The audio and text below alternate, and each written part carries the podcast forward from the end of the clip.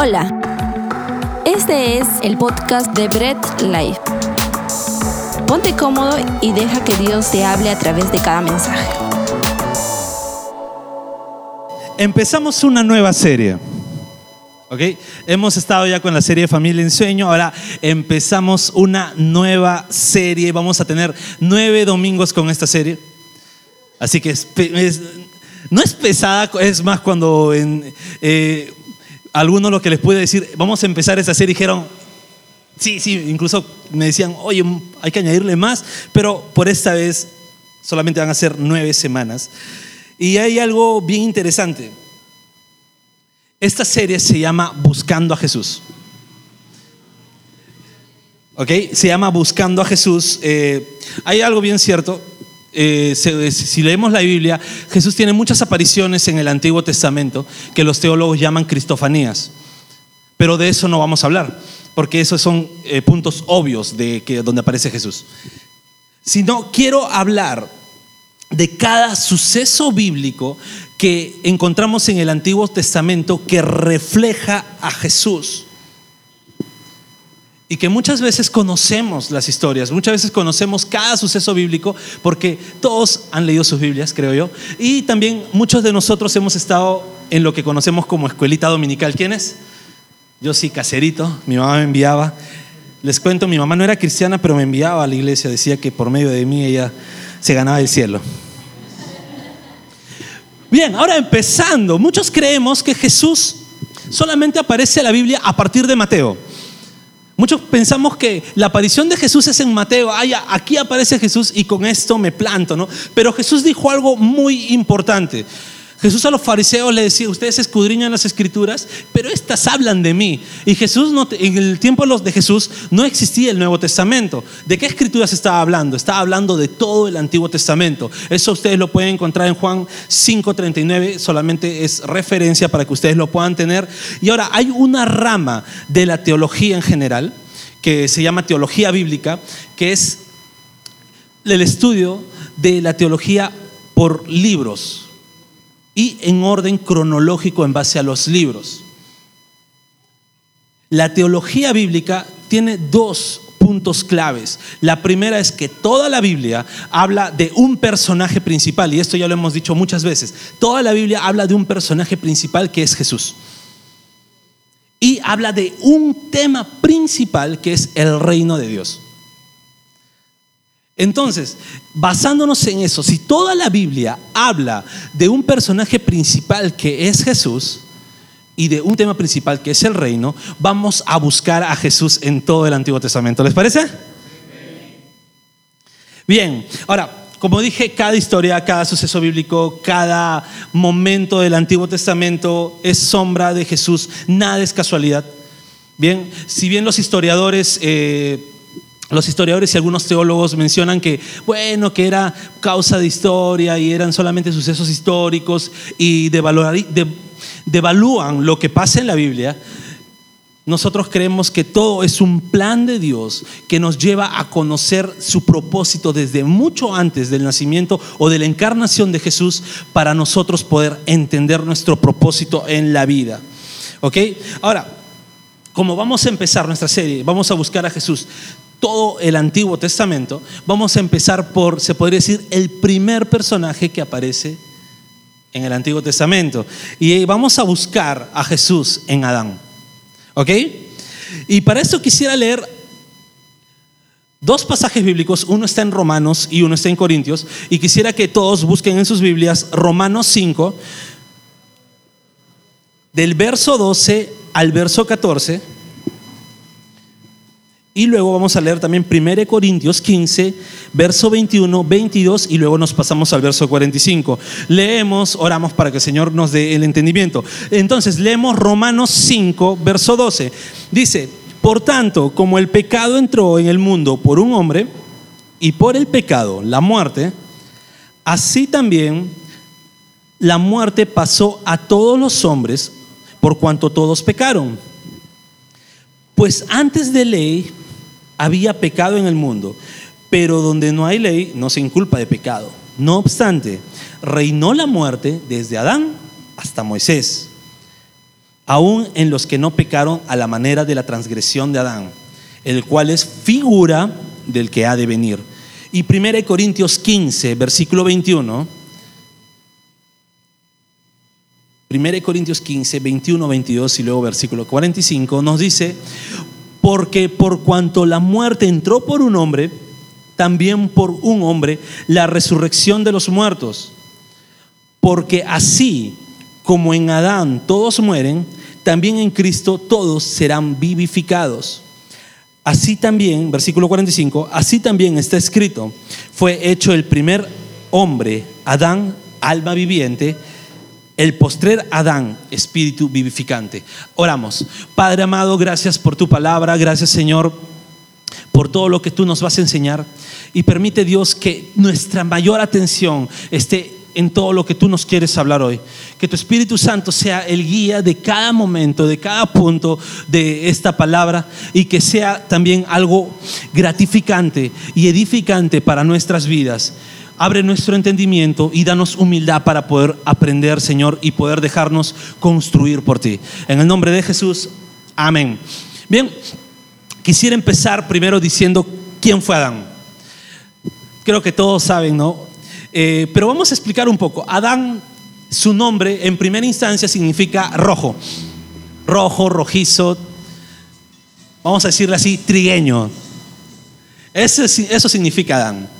En primera instancia, ¿no? Por ahí levantan la mano, dicen, amén, ese soy yo, dicen. En segunda instancia, no significa varón, sino significa humano. Cuando en Génesis 1 dice Dios, y hagamos al hombre, dice, hagamos a Adán, no se está refiriendo al varón, sino se está refiriendo a la humanidad. ¿Ok? Y luego ya se refiere al nombre propio del varón, por eso que hasta ahora varones se pueden llamar Adán. Bien, algo importante es que Adán fue creado a imagen y semejanza de Dios. De toda la creación, el humano o el ser humano fue especial porque fue creado a imagen y semejanza de Dios. Es, fue más detallado. Dios fue muy detallista en el ser humano. Y eso lo puedes ver en Génesis 1, 26, 27. También lo tienes para que lo puedas revisar en tu casa. Dios fue muy detallista para crear al hombre. Otro punto es que Adán fue creado bueno en gran manera en el sexto día, cuando fue creado el humano, fue creado sin pecado. Y Dios al terminar el sexto día dijo, fue bueno en gran manera. Y eso lo puedes ver en Génesis 1.31. Sin embargo, a pesar que Adán fue muy detallado por Dios, Dios mismo formó a Adán. Dios mismo la Biblia menciona que Dios formó a Adán del barro. ¿Alguien ha intentado en la playa hacer una figura de barro? Yo lo he intentado miles de veces y siempre me ha salido horrible. Recuerdo que de niño llevaba, quería llevar mis baldes porque siempre he sido muy ahorrador. Entonces quería llevar mis baldes o vasitos y quería formar mis castillos y nunca me salió un castillo bien y a las finales terminaba derrumbándolo. ¿Se imaginan a Dios formando al hombre detalle por detalle del barro? Dios fue muy detallista en crear a Adán. Fue, puso, se puede decir, todo de él. Por eso dice, a mi imagen y semejanza empezó a formar los ojos, empezó a formar eh, la forma de su rostro, empezó a formar todo como es el varón, como es la mujer. E hizo algo más que no hizo en ninguna otra parte, la Biblia menciona que lo hizo con el resto de la creación, Dios sopló vida en Adán. Y cuando habla de ese soplo, no solamente es que lo hace respirar, porque eso lo pudo haber hecho también con animales, sino derramó sobre él parte de su imagen y semejanza, que es el intelecto, que es la personalidad, que son las decisiones. Dios fue muy detallista con el hombre. Y créeme, Dios fue muy detallista al hacerte a ti. ¿Ok? Otro de los puntos importantes es que Adán vivía en plena comunión con Dios. Cuando la Biblia menciona el séptimo día Dios descansó, fue el día de reposo, como lo veas en la versión bíblica que tú más uses, no está hablando de que Dios se cansó. No está hablando que de repente dijo, ay, al fin terminé, ahora sí me voy a dormir, ¿no? O como algunos eh, libros eh, apócrifos mencionan, ¿no? Que Dios hizo a la mujer, se la entregó al hombre y salió corriendo porque ni Dios le entendía. Un chiste para las mujeres. Algunas hermanas se van a levantar y se van a ir. No, Dios cuando menciona que reposó, que descansó, es que empezó a tener una comunión plena con el hombre. Fue el descanso del hombre en la plenitud de la gloria de Dios. Y así vivía Adán, así vivió Eva, en la plenitud de la gloria de Dios. Sin embargo, a pesar de todo ello, a pesar de saber que fue detallado por Dios, a pesar de saber que era imagen y semejanza de Dios, y a pesar de vivir, no solamente a él le contaron, Adán y Eva vivían en la plenitud de la gloria de Dios, el infeliz pecó. El infeliz pecó y con su pecado no solamente entró en él, sino con su pecado entró la muerte en todo el mundo. Ese es nuestro amigo Adán. Quiéranlo, ámenlo. Algún día se encontrarán con él. Y como todos vamos a ir puros, santos, que en cuerpo glorificado, no le van a reclamar nada, ténganlo por seguro. Luego vamos a ver a nuestro personaje principal. Jesús. Y quiero explicar también algo de Jesús, por si de repente es primera vez que vienes, por si de repente es primera vez que vas a escuchar, o simplemente para refrescar algo que ya sabías y que te habías olvidado. Bien, primero Jesús es Dios. Siempre primero eso, Jesús es Dios. Primera de Pedro 1.1, Pedro saluda en medio por medio de su carta y dice, nuestro Dios y Salvador Jesucristo. Es Dios. Segundo, Jesús es creador. Juan 1.3 menciona que por medio de Él fueron hechas todas las cosas. Entonces Jesús participó en la creación. Entonces está mucho antes. Ha estado por siempre en la eternidad. Porque Él era Dios, Él es creador. Y aquí viene lo importante. Jesús se hizo hombre. Filipenses 2 del 5 al 7. Solamente estoy dando los textos, todavía no vamos a, no vamos a leerlos.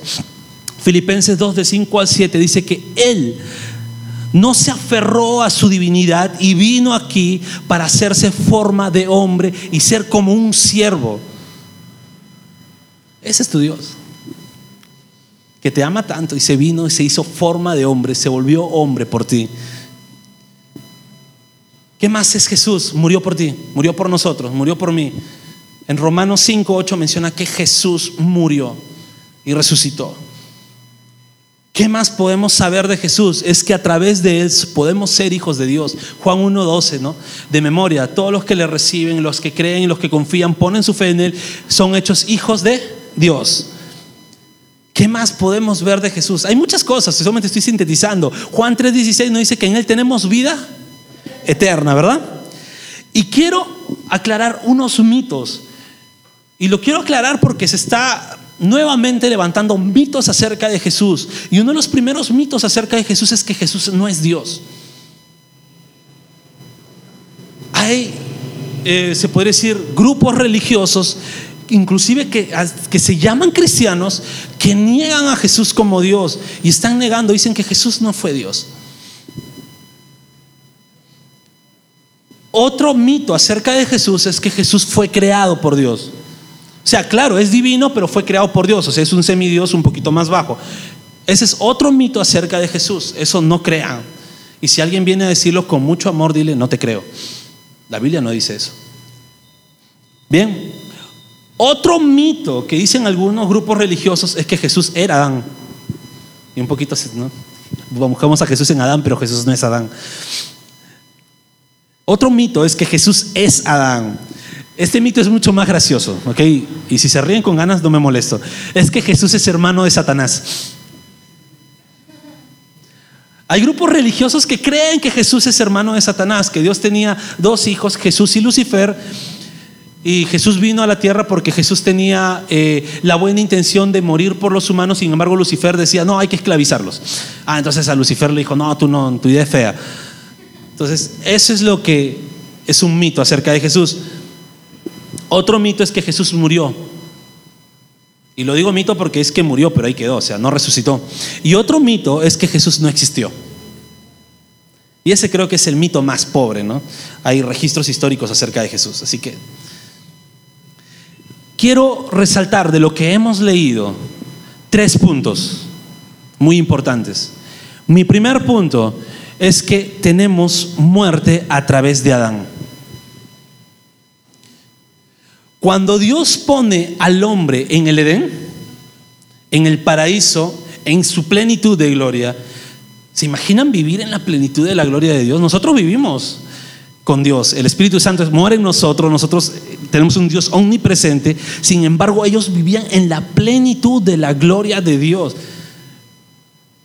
Y Dios le dio al hombre responsabilidades. Dios le dio al hombre responsabilidades. No es que Dios lo creó al hombre y le dijo, bueno, tú eres mi hijito, vas a ser rey. No, le dijo, tienes responsabilidades. Vas a tener que poner el nombre a todos los animales, vas a tener que amar a tu esposa demasiado porque quiero que llenes este mundo. Los que entendieron, entendieron. De ahí hablamos contigo. Ahora, cuando Adán desobedece, y estoy hablando de Adán ya el nombre propio, cuando Adán desobedece, no solamente afecta a él y a Eva, el pecado no solamente afectó a él y a Eva. Cuando Adán desobedece, el pecado afecta a todos. Y quisiera hablar de algunos puntos y algunos efectos que causó el pecado de Adán. En primer lugar, cuando Adán pecó, rompió su comunión entre él y Dios. Bien, cuando Adán pecó, ya fue destituido de la plenitud de la gloria de Dios.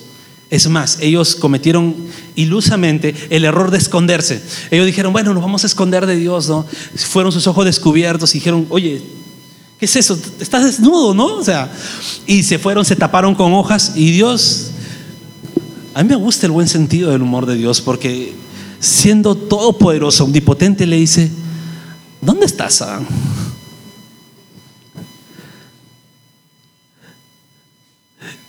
Y Adán dice, no, me escondí porque tuve miedo. Cuando el pecado entra, rompe la comunión con Dios. Segunda cosa que causa el pecado en Adán y lo arrastran hacia nosotros es que rompe la comunión de familia. ¿Y por qué lo digo? Porque a pesar que la mujer fue hecha del costado del varón para demostrar que iba a ser ayuda idónea, Dios mismo le dijo, ahora Él se va a querer enseñorear sobre ti.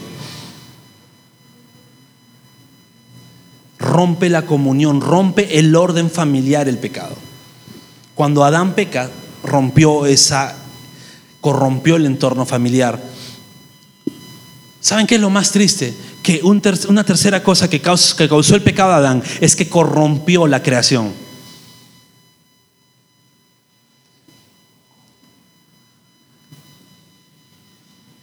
Toda la creación fue corrompida por Adán, por ese pecado.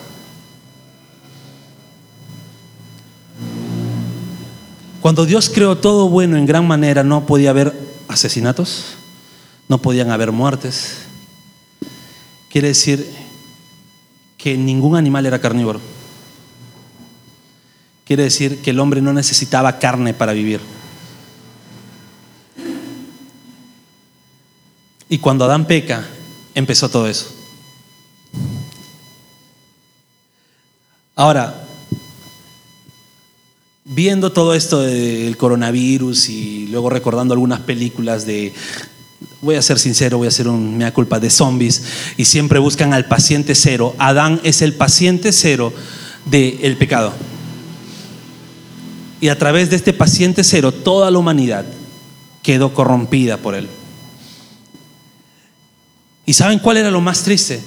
Que luego de que Adán pecó, ya no podían acceder por sí solos al árbol de la vida. Dios mismo dijo, hey, puso un freno, ya no pueden acceder al árbol de la vida. Ahora hay muchas posturas teológicas y no quiero poner así ninguna, no quiero ni siquiera hablar porque me voy a expandir demasiado. Pero vamos a dejarla, ya no podían acceder a la plenitud de la gloria de Dios por sí solos. Algo que me, agrada y me fascina es eh, C.S. Lewis, el escritor de las crónicas de Narnia. ¿no? El escritor de las crónicas de Narnia es un gran teólogo.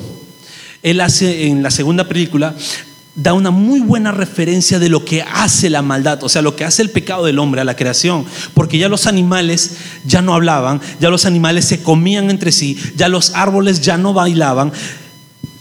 Y alguno de repente cuando ve eso de una, de una perspectiva religiosa dice, ah, no, pero este hombre que está hablando, no, pero si lo ves de una perspectiva viendo la intención del autor de lo que quería describir es que la maldad del hombre corrompe la creación. La maldad que tuvo Adán corrompió la creación. Y muchas veces, aún ahora, preguntamos, pero ¿por qué tanta maldad en el mundo? Día a día las noticias son muerte, destrucción, violación, suicidios. Y decimos, pero ¿por qué hay tanta maldad? Todo tuvo un origen y está en el paciente cero que fue Adán. Pero hay algo que me encanta y es algo que creo que es algo que me hace amar mucho más a Dios. La Biblia dice que nosotros lo podemos amar porque Él nos amó primero y esta muestra de amor me hace amarlo mucho más. Es que así como Dios estableció que el hombre no podía acceder nuevamente a su gloria, Él mismo le dio la solución. ¿Por qué? Primero, porque vistió al hombre. Dios le preguntó, ¿qué haces ahí? No, me oculté. Y luego dice la Biblia que Dios vistió al hombre de piel de animal. Quiere decir que Dios mismo enseñó, tú debiste morir, porque, ¿se acuerdan? Dios le dijo, si comen este fruto, morirán. Sin embargo, dice, tú debiste morir, pero bueno, ven, sacrificó un animal y con la piel del animal vistió al hombre. Y así enseñó Dios y nos enseñó a nosotros que para poder vestirnos, para poder cubrirnos del pecado, era necesario un sacrificio. Y quiero dejar esto un poco en paréntesis, era necesario un sacrificio. Es por eso que todo el Antiguo Testamento está lleno de sacrificios, lleno, ¿por qué? Porque necesitaba haber una expiación, un cambio de sacrificio. Ya no moría el hombre, sino moría un animal, pero eso tenía que ser constante porque no bastaba un animal para cubrir a la creación más valiosa de Dios. Y otra de las cosas que nos da Dios y que me hace más amarlo es que en Génesis 3:15 promete a Jesús. Y dice a la mujer, le dice, tu simiente, un hijo de mujer, pisará la cabeza del diablo. Entonces Dios no solamente le dijo a Adán, ¿sabes qué? Quedas destituido, sino también le dio las promesas de Jesús. Un segundo punto que quiero tratar es que si en Adán encontramos muerte, encontramos vida a través de Jesús. Ahora, creo que todos sabemos que Jesús es Dios, Jesús fue el creador. Jesús estuvo en el momento, ¿no? Cuando Adán comió el fruto Y desde ese momento Jesús también dice, yo iré por ellos.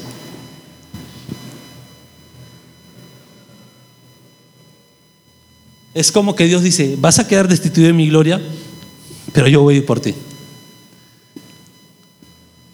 Ya no vas a tener vida eterna, pero yo voy a ir para darte vida eterna. Ahora, de repente fue un poco fácil ser un poco despectivos con este tema de que, de que encontramos vida a través de Jesús, porque decimos, Jesús fue Dios, entonces para Jesús era fácil no pecar, para Jesús era fácil eh, no sufrir, porque Él era Dios, Él puede decir, fuera su dolor y se iba el dolor, ¿no? Sin embargo, ya vimos que en Filipenses que Jesús se despojó a sí mismo de su deidad y él dijo, me vuelvo hombre porque tengo que padecer, tengo que sufrir lo mismo que sufren ellos y tengo que ser la expiación perfecta. Ya no van a haber animales en los sacrificios porque yo voy a ser el sacrificio perfecto.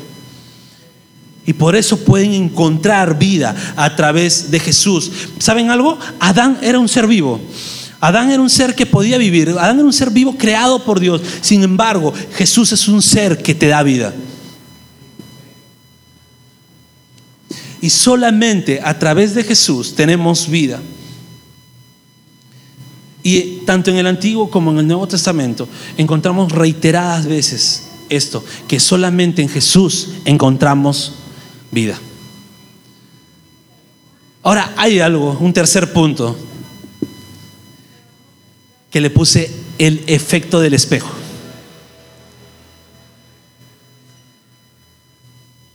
¿Quiénes se han mirado un espejo? ¿Sí? ¿Quiénes se miran a cada rato el espejo? Algunos se decepcionan, levantan la mano o, o, no levantan la mano por la vergüenza, ¿no?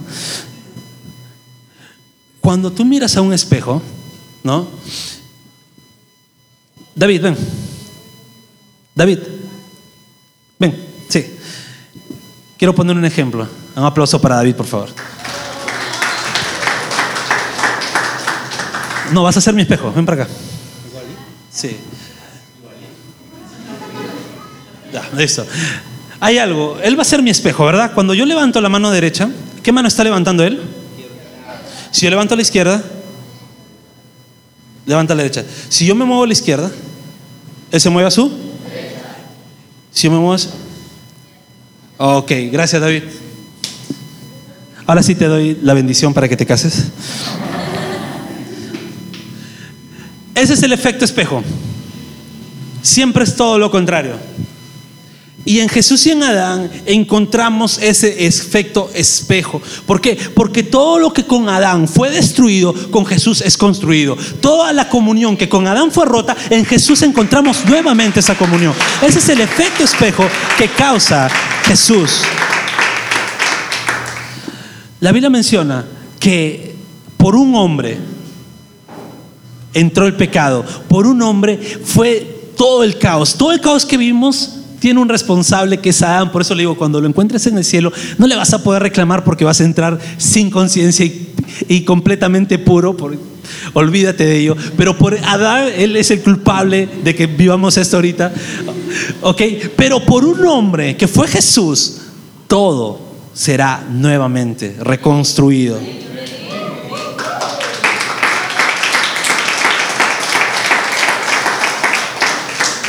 ¿Y sabes algo? Al igual que Adán, que tiene ese efecto espejo con Jesús, tú también tienes ese efecto espejo con Jesús. Mientras que estés en esta vida, no dejas de ser un cristiano pecador. ¿Bien? No hay cristianos santos, así que el que te dice, oye, ¿sabes qué? Yo soy un santo y no cometo pecados, ora por él porque te está mintiendo y ya está pecando. Vamos a seguir siendo pecadores. Ojo, vamos a luchar contra el pecado. Pero siempre van a haber momentos en que cometamos errores. Pero sigue el efecto espejo. Y en ese efecto espejo, el Padre ya no te ve a ti, sino ve a Jesús en el reflejo.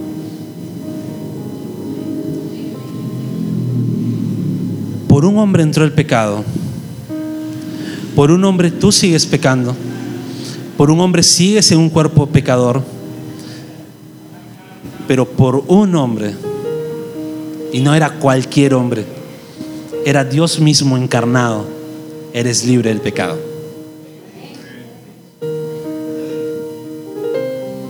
Ahora hay algo que quiero que podamos siempre estar ahí y que tengamos presente. Cuando leas la Biblia, Incluso ahora, cuando leas el Antiguo Testamento, ya no leas solamente por las historias de guerras o por las historias bonitas que pueden haber o para motivarte, sino ve y busca a Jesús en cada historia. Busca a Jesús en cada historia. Estamos buscando a Jesús y lo hemos encontrado en Adán, que es el efecto espejo. Ahora, cada que leas la Biblia, sobre todo el Antiguo Testamento, busca a Jesús ahí. Ya no veas la Biblia como una historia la cual puedas contar a tus hijos,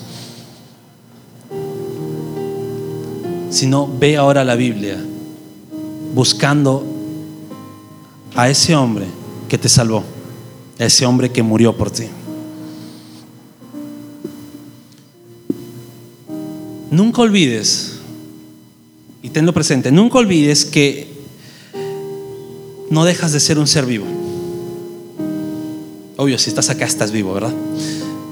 Pero nunca dejas de ser un ser vivo y tu naturaleza pecadora sigue contigo. Tú no vas a querer mentir, pero vas a tener que luchar para no mentir. Y créeme, no te sientas mal cuando por cuestiones de la vida mientas.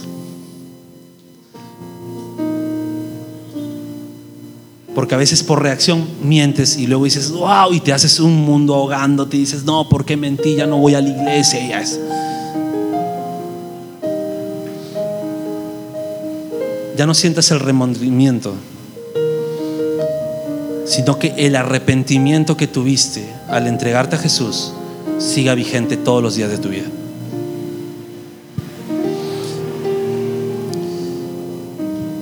Sigues en tu cuerpo pecaminoso, pero recuerda que en Jesús tienes vida eterna.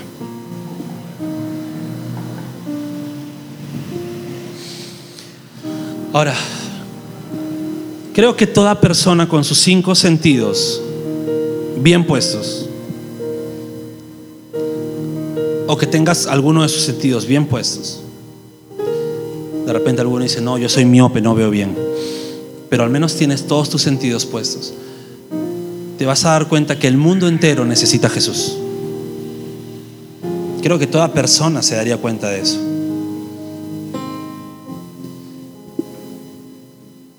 Y así como el mundo entero necesita a Jesús, el mundo entero necesita ver el reflejo del espejo en ti.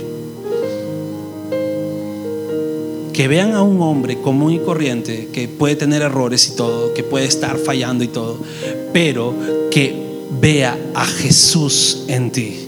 Que vea a Jesús en ti, que vea el sacrificio de Jesús en tu vida. Ese es el efecto que todo hombre debe ver. Sé un buen reflejo de Jesús.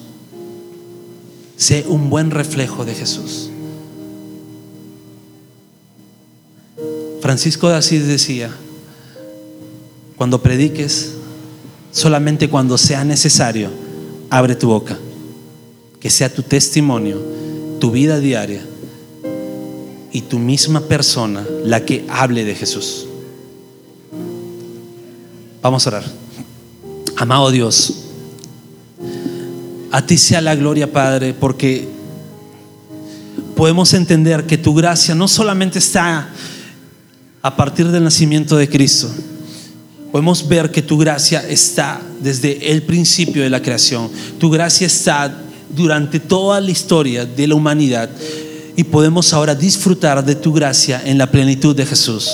Ahora en Jesús somos completos, en Jesús tenemos vida eterna. Y Dios permite que nuestro corazón, nuestra vida entera, pueda aceptar todo lo que tú hiciste por nosotros.